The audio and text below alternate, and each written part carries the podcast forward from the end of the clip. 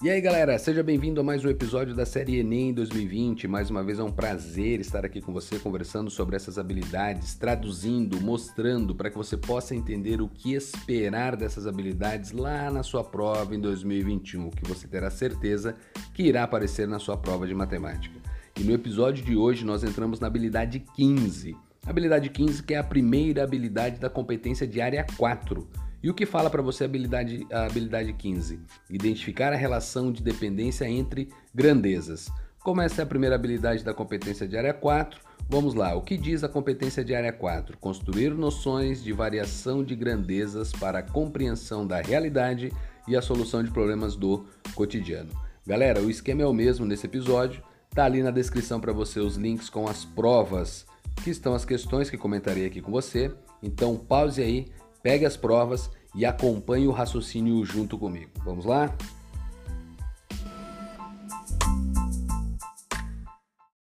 A primeira questão que eu quero comentar com você está lá na prova de 2019, caderno amarelo, e qual é a questão? É a questão 173. E o que diz essa questão? Uma empresa tem diversos funcionários. Ok. Um deles é gerente, que recebe mil reais por semana. Legal. Os outros funcionários são diaristas, e cada um deles trabalha dois dias por semana recebendo 80 reais por dia trabalhado. Aí vem o questionamento depois dessas informações. Chamando de X a quantia total de funcionários da empresa, então X é a quantia total de funcionários da empresa. A quantia Y, em reais, que esta empresa gasta semanalmente para pagar seus funcionários é expressa por, e aí você tem cinco opções com relações envolvendo essas grandezas. Quais são as grandezas? X, que é a quantidade total de funcionários, e Y, que é a quantia em reais que essa empresa gasta semanalmente. O que, que eu preciso primeiro analisar? O gasto com gerente é de mil reais por semana. Legal. Então, por semana, temos mil reais ali com o gerente. Cada diarista recebe 80 reais por dia. E como eles trabalham dois dias por semana, o gasto semanal por cada diarista é de 80 vezes 2, que equivale a 160 reais. Como a empresa possui X funcionários, sendo um deles o gerente, aí é a sacada da questão. Lembre-se, dos funcionários dessa empresa, um deles é o gerente. Então o gerente recebe mil reais por semana e o restante, que passa a ser para você X menos um, essa galera trabalha como diaristas. Então você tem já essa quantidade, X menos um, de diaristas. Qual é a expressão que você vai encontrar? Cuidado, nós temos mil, vamos lá analisar então? Lembre-se que o cara está falando para você sobre uma relação expressa semanalmente. Bacana? Então você tem mil, que é do seu gerente, mais 160, porque são 80 reais por dia, e os caras trabalham dois dias por semana. Então é 160 que multiplica a quantidade de funcionários, que é x menos 1. Legal. Feito isso, a expressão que você cria vai ser dada por 840 mais 160 vezes o x, após todas as operações matemáticas. Após essa organização, você consegue notar que essa resposta está na letra D, e aí você conseguiu trabalhar com a habilidade 15, montando uma relação de dependência entre essas grandezas. E qual é a dependência que nós temos aqui? O valor, a quantia em reais que essa empresa gasta semanalmente depende da quantidade de funcionários que ela tem, um gerente e o restante diaristas. Então estabelecemos uma relação entre essas duas grandezas, montamos uma relação e essa relação está na letra D. Legal? Isso em 2019. Só que em 2019 nós também tínhamos a questão 180. E a questão 180 é uma questão mais chata que estabelece uma relação entre essas grandezas, porque envolve funções trigonométricas. E aqui a gente precisava ir um pouquinho além. Questão 180. O que diz essa questão? Um grupo de engenheiros está projetando um motor cujo esquema de, de deslocamento vertical do pistão dentro da câmara de combustão está representado na figura. Então o cara diz para você que tem engenheiros, estão projetando algo, e aí ele traz uma imagem para você. Bacana. Duas imagenzinhas ali. Nós temos o instante t igual a zero e temos um instante diferente de zero, para você ter uma ideia do que acontece no processo dos pistões. Aí embaixo vem dizendo o seguinte, a função h de t que é igual a 4 mais 4 vezes o seno de um arco, que é expresso para você como sendo beta vezes OT sobre 2, menos π sobre 2, definida para t maior ou igual a zero. Descreve como varia a altura, medida em centímetros, da parte superior do pistão dentro da câmara de combustão em função do tempo T, medido em segundo. Então você já está aqui pensando em duas grandezas envolvidas, porque falou em grandezas envolvidas, relação de dependência, estamos lidando com funções. E aqui ele apresenta a função. Então nós precisamos saber trabalhar com isso daí. Vamos lá. Ah, nas figuras estão indicadas as alturas do pistão em dois instantes distintos. E aí ele mostrou isso para você conforme eu havia lido ali. Continuamos. O valor do parâmetro beta, que é dado por um número inteiro positivo, olha a informação. Beta, um valor parâmetro, ele é inteiro e positivo. Tenta lembrar disso. Está relacionado com a velocidade do deslocamento do pistão. Bacana, até aí tudo bem. Para que o motor tenha uma boa potência, é necessário e suficiente que, em menos de 4 segundos após o início do funcionamento, e o início do funcionamento nós sabemos que é no instante t igual a zero, a altura da base do pistão alcance por três vezes o valor de 6 centímetros. Então, qual é o teu objetivo? Em menos de 4 segundos, a altura do pistão ele tem que subir e descer e alcançar a altura de 6 centímetros Conforme ele disse, né, alcançar isso três vezes. Legal? Para os cálculos, utilize 3 como aproximação do para o pi. Se ele pede para você trocar o pi por 3, cara, acaba facilitando o processo. Então vamos lá. O menor valor inteiro, olha a pergunta, o menor valor inteiro a ser atribuído ao parâmetro beta, de forma que o motor a ser construído tenha boa potência, é. E aí vem as opções: 1, 2, 3, desculpa, 1, 2, 4, 5 e 8. E aí, galera, o lance é o seguinte.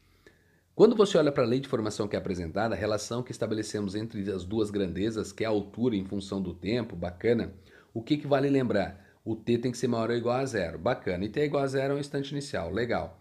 Ele diz para você que nós queremos que a altura seja de 6 para três valores diferentes do t, mas esse t ele tem que ser menor que 4. E aí, a partir desse momento, o que, que acontece? Quando você joga isso para a relação de grandeza que nós estabelecemos com o enunciado que foi dado, que ali você tem h de t, blá blá blá blá, e aí você iguala a sua função a 6, você chega a uma equação trigonométrica, e essa equação trigonométrica ela é imediata. Você tem razão, ângulo, número. O que, que eu preciso lembrar? Que o arco que nós iremos calcular o seno, depois de todas as parafernálias matemáticas, você chega em 1 sobre 2. Então, seno de um arco é igual a 1 sobre 2. Perfeito. O que, que eu preciso ter uma noção agora? Qual é o terceiro valor positivo que eu posso jogar para o arco para que a minha conta, ao calcular seno, dê 1 sobre 2? Porque nós sabemos que existem infinitos arcos que você calcula o seno e dá 1 sobre 2. E eu quero o terceiro neste momento. Por quê? Você pensa comigo junto com a circunferência trigonométrica. Você sai da origem dos arcos, sentido anti-horário, passa pelo 30, seno de 30, 1 sobre 2. Ok, continua. Quando você continua, você chega em 150. Legal, seno de 150, 1 sobre 2. Então, 150 é o teu segundo valor. Continuando pela circunferência, o próximo valor tem que ser para você 390 graus. Então, o arco que ele quer que você coloque ali tem que ser o de 390 para você fazer essa comparação. Só que temos um detalhe. Está tudo sendo dado com um pi. Se o arco está com π, você precisa trabalhar com π. Correspondência, o que nós temos como 390 em π radianos, isso equivale a 13 π sobre 6. Lembre-se, os tradicionais eu preciso ter em mente. π sobre 6 equivale a 30 graus, π sobre 4 equivale a 45 graus e π sobre 3 equivale a 60 graus. Todos os outros serão múltiplos desses para que você possa trabalhar com notáveis ou os seus simétricos dos notáveis e, neste caso, um congruo, né? Estamos falando de um arco congruo a 30, porque o 390, que é a nossa terceira determinação positiva do arco, corresponde a 13 π sobre 6. Então, 13 π sobre 6 é o que precisa ser igualado a beta vezes o t sobre 2 menos π sobre 2. Então, é algo um pouco mais detalhado ali para você. Qual é a conclusão que nós chegamos após toda essa, toda essa parafernália matemática aí? Você substituindo π por 3, você chega à conclusão que beta vezes o t tem que ser igual a 16. Então faz a substituição do π por 3, você chega ao produto de beta por t sendo igual a 16. E o que, que a questão disse mesmo? Ah, Bel, nosso objetivo é que o tempo seja menor que 4. Tem que ser menor que 4. Pergunto, qual é o número que você tem que multiplicar alguém menor que 4 para chegar a 16? Bel, eu lembro que 4 vezes 4 dá 16. Então, se você quer que o tempo seja menor que 4, para dar 16, o beta tem que ser maior que 4. E se beta tem que ser maior que 4, qual é o menor valor inteiro que beta pode assumir? 5. Então, de todos os valores maiores que 4, o primeiro valor inteiro que você tem é o número 5. Então, a resposta está na letra D. Então, aqui você já tem uma questão mais elaborada que envolve relação entre grandezas. Falando em relação entre grandezas, estamos linkando as funções, independentemente de ser uma função afim, primeiro grau, segundo grau, quadrática, exponencial, logarítmica, trigonométrica. Falamos relação entre grandezas, jogamos para as funções. Então, letra D é a sua resposta da questão 180 lá de 2019. Bacana? Feito isso, gente, vamos para 2018. Lá em 2018 também, caderno amarelo, qual é a questão que eu quero comentar com você lá nessa prova? É a questão 165, que envolve para você uma parte financeira, mexe com exponencial e aqui é uma parte chata pelos números envolvidos. Então, olha o que, que diz essa questão 165.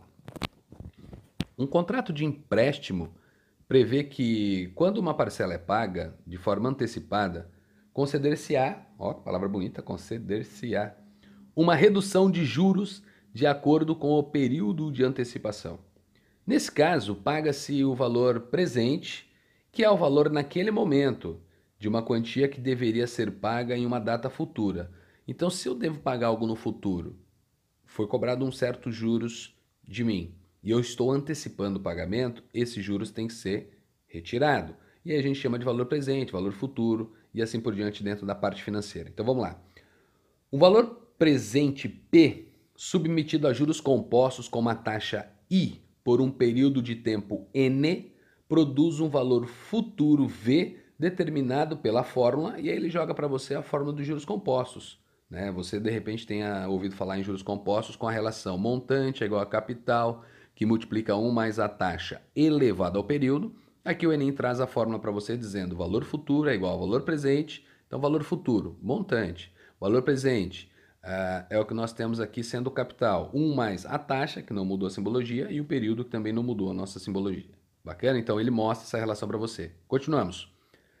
Em um contrato de empréstimo com 60 parcelas fixas mensais, ó, contrato de empréstimo, 60 parcelas fixas mensais, de 820 reais a uma taxa de juros de 1,32% ao mês, junto com a trigésima parcela, será paga antecipadamente uma outra parcela, desde que o desconto seja superior a 25% do valor da parcela. E olha só que lance, cara. Eu vou ler mais uma vez, ó. Contrato de empréstimo, 60 parcelas fixas mensais de 820 reais. Uma taxa de juros de 1,32. Cara, esses números são muito chatos. 1,32% ao mês.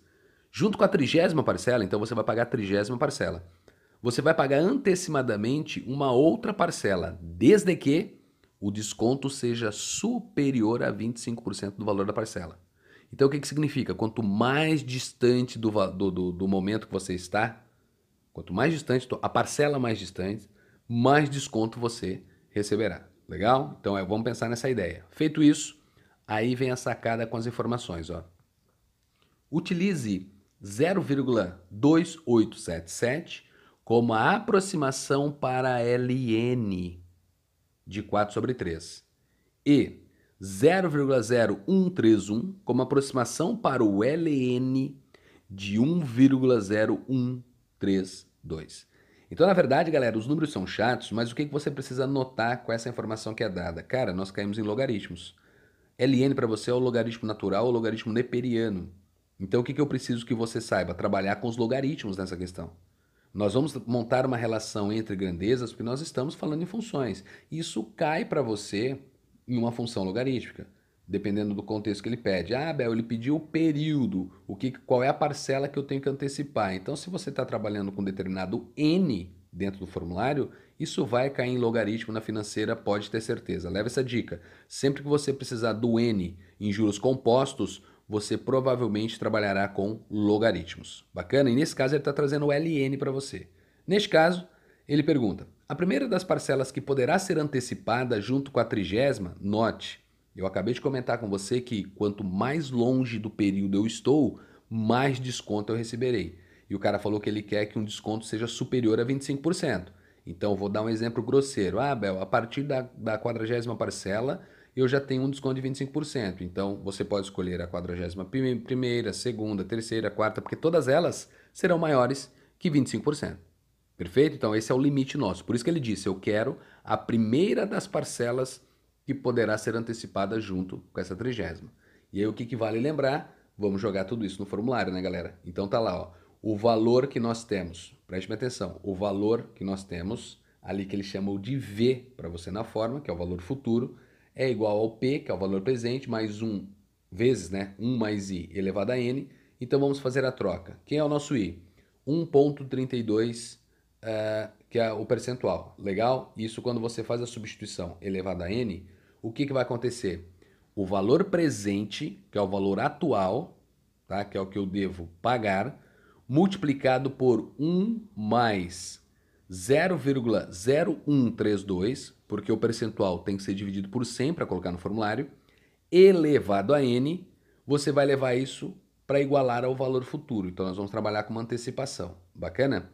Pelo enunciado, esse valor presente ele tem que ser menor que 75% deste valor futuro, que nós substituímos por P vezes 1,0132 elevado a N.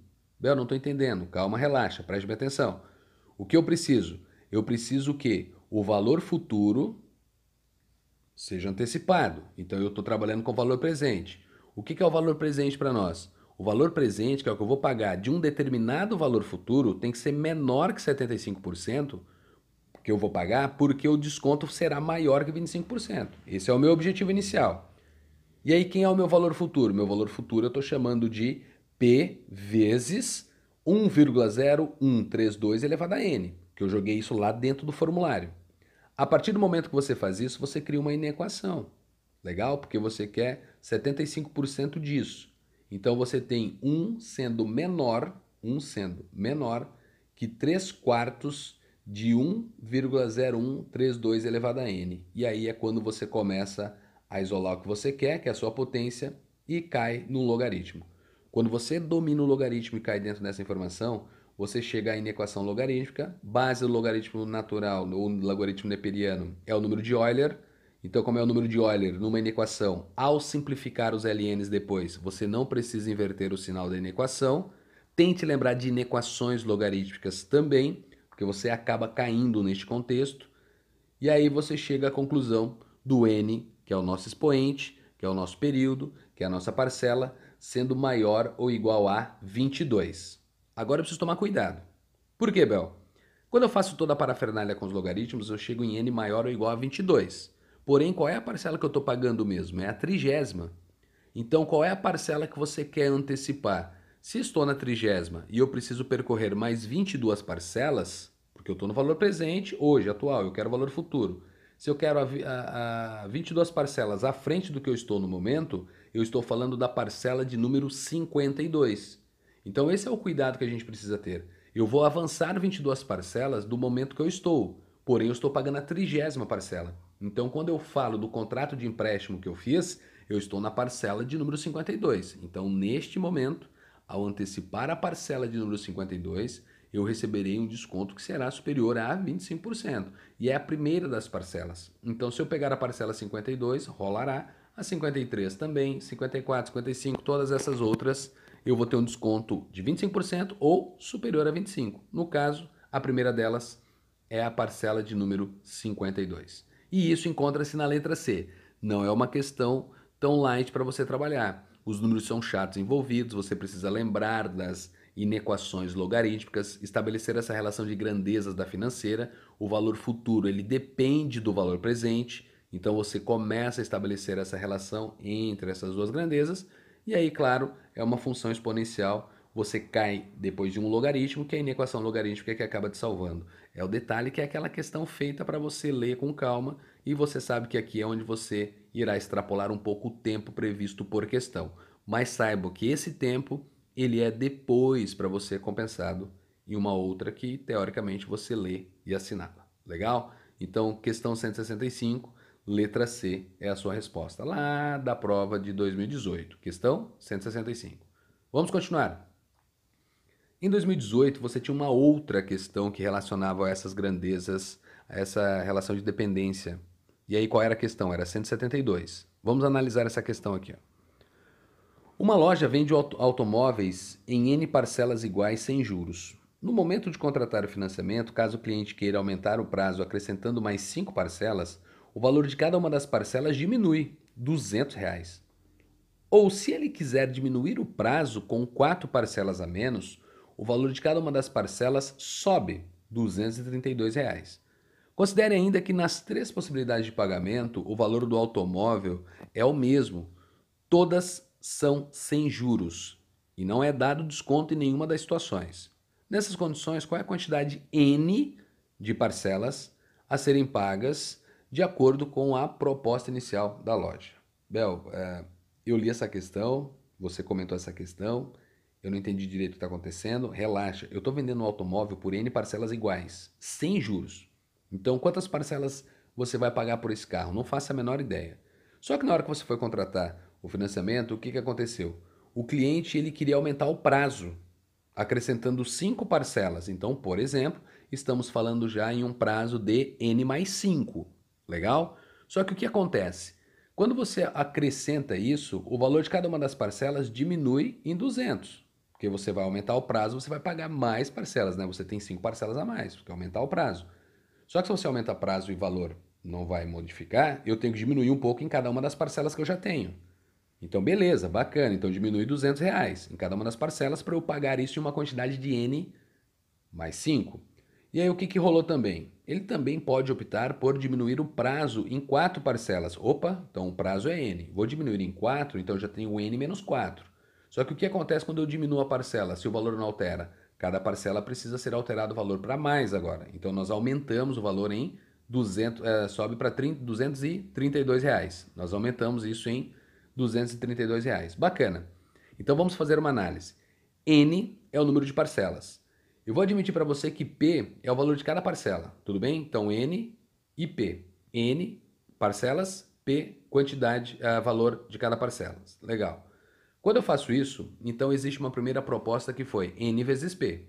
Quantidade de parcelas vezes o valor de cada parcela. Esse é o valor do carro. Só que isso continua sendo igual a quem? Uma segunda condição que eu acabei de abrir para você, que foi o N mais 5, aumentamos 5 parcelas e reduzimos o valor de cada parcela em 200. Então, o mesmo valor, que é o NP, chega para você em N mais 5 vezes P menos 200. Mas tem a terceira condição, que diz para você, vamos reduzir o número de parcelas. Então, é N menos 4. Quanto que ficou cada parcela? O que eu tinha mais 232. Então, é P mais 232. Cara, quando você chega a essa conclusão e você percebe dessas três organizações, essas três relações que existem entre essas duas, a dependência que existe entre elas, você montou a tua relação legal e bacana, dizendo o seguinte, vamos lá, você iguala agora duas condições, duas a duas. Você primeiro pega a primeira e a segunda condição. Você diz que o número de parcelas vezes P, que é a primeira situação, N vezes P. Número de parcelas vezes o seu valor. Isso é a mesma coisa que N mais 5, com 5 parcelas a mais, vezes o valor de cada parcela 5 a mais. Então é P menos 200. Quando você chega a essa conclusão, você monta uma relação de dependência que chega para a lei de formação. P tem que ser igual a 40N mais 200. Então, o valor de cada parcela vai ser igual a 40 vezes o número de parcelas mais 200. Legal. Depois você compara 1 com 3. Quando você compara 1 com 3, você tem que o NP, agora ele pode ser associado a quem? Ele será associado a N-4, que é a terceira condição, vezes o preço de cada uma dessas parcelas ali, que agora para você é P mais 232. Você estabelece uma mesma relação entre essas duas grandezas. O que, que você afirma? Depois de toda a parte matemática, você chega a uma segunda relação. P, que é o valor de cada parcela, agora é escrito como sendo 58N menos 232. Quando você parte dessa igualdade, se o preço do valor de cada parcela você está usando a mesma letra, o P é o mesmo, então você tem ali ó, 40N mais 200, ele obrigatoriamente tem que ser igual a 58N menos 232. E qual é a conclusão que nós chegamos? Nós chegamos em N igual a 24 quando você parte dessa igualdade. Porque qual foi a condição da pergunta? Nessas condições, qual é a quantidade N de parcelas a serem pagas de acordo com a proposta inicial Então eu estou atrás do N inicial. Cuidado, tá, gente? Porque nós podemos fazer a mesma, trabalhar com o mesmo algoritmo, com o mesmo contexto, porém ele não quer saber de você a quantidade inicial. Talvez ele possa falar da segunda proposta, ou talvez ele possa falar da terceira proposta. Nós fizemos a mesma conta, chegamos no N do mesmo jeito, só que a minha resposta passa a ser, numa segunda proposta, aumentamos 5 parcelas, então você sai de 24 para 29. Ou você tira quatro parcelas na terceira situação, que você tem de 24 saindo para 20. E note você que está olhando a prova, você tem as três opções para assinalar.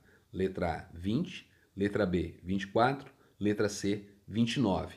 Os outros dois itens está fora do contexto. Então, desses três, o que, que nós sabemos? Nós queremos o inicial. O inicial é 24. Segunda proposta, antecipa, uh, aumenta 5, na verdade, vai para 29. E na terceira, antecipa 4, tira 4, vai para 20. Bacana? Então, cuidado com isso. Resposta letra B. Legal?